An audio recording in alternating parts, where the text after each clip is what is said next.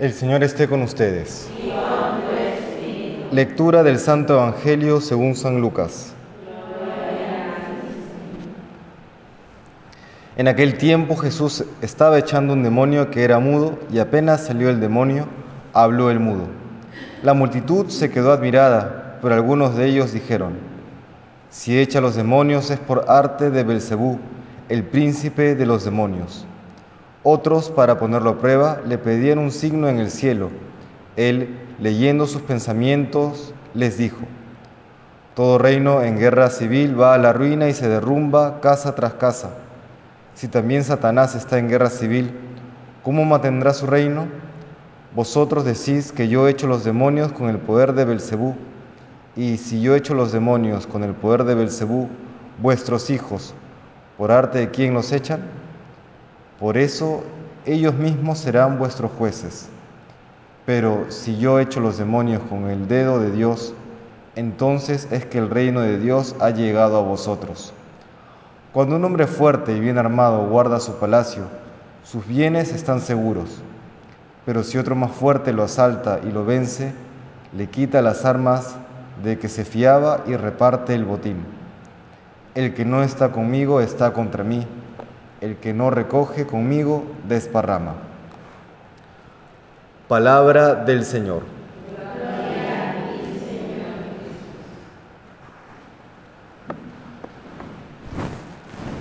Llama la atención, entre otras cosas, cómo tras haber el Señor realizado un milagro expulsando este demonio, luego parte de la multitud reacciona de esta manera tan endurecida.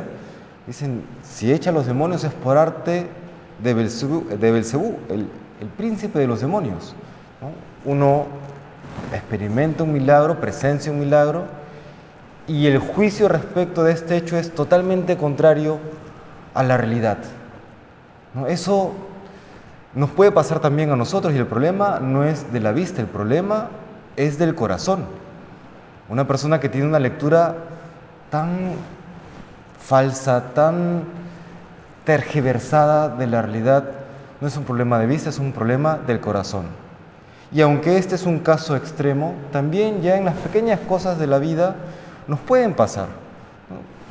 Interpretamos la realidad, vemos un hecho objetivo y subjetivamente le damos una valoración eh, moral.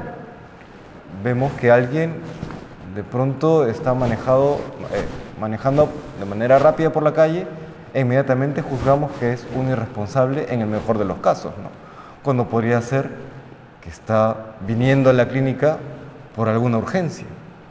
Igual vemos que alguien de pronto te observa y, le menciona algo a la persona que tiene al lado. Solemos pensar, seguramente ya está hablando mal de mí, seguramente ya está hablando mal de mí. Bueno, estamos haciendo una interpretación de la realidad que en algunos casos podremos acertar, pero en muchos otros estamos tergiversando lo que estamos interpretando. Qué importante entonces es siempre ver con benevolencia la realidad, siempre.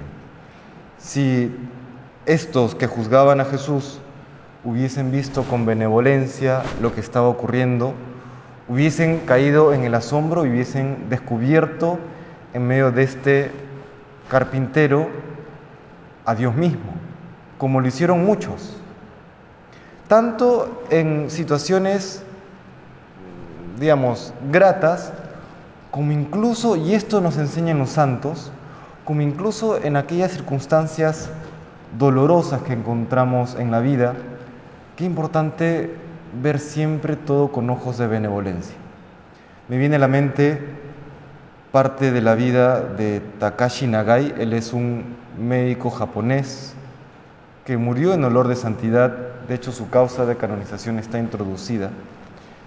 Él vivió en la época de la Segunda Guerra Mundial y aunque él sobrevivió la bomba atómica en Nagasaki, no lo hizo su esposa.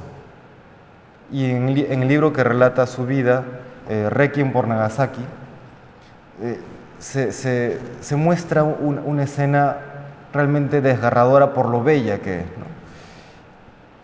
Tras la explosión de la bomba atómica, él estaba en la universidad donde investigaba, su esposa estaba en casa.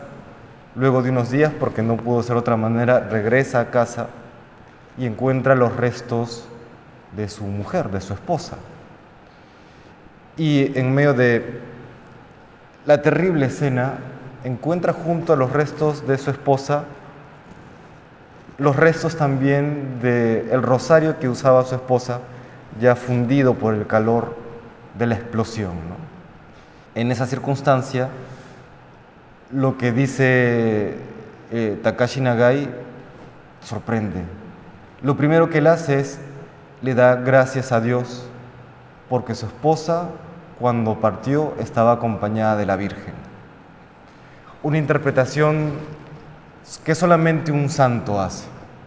¿no? Cualquiera de nosotros en esa circunstancia quizá o seguramente hubiésemos reaccionado de otra manera, pero nos muestra cómo los ojos de bondad, los ojos de benevolencia, porque brotan de un corazón puro, son tan necesarios para incluso en los momentos más difíciles de la vida poder interpretar de manera correcta lo que experimentamos.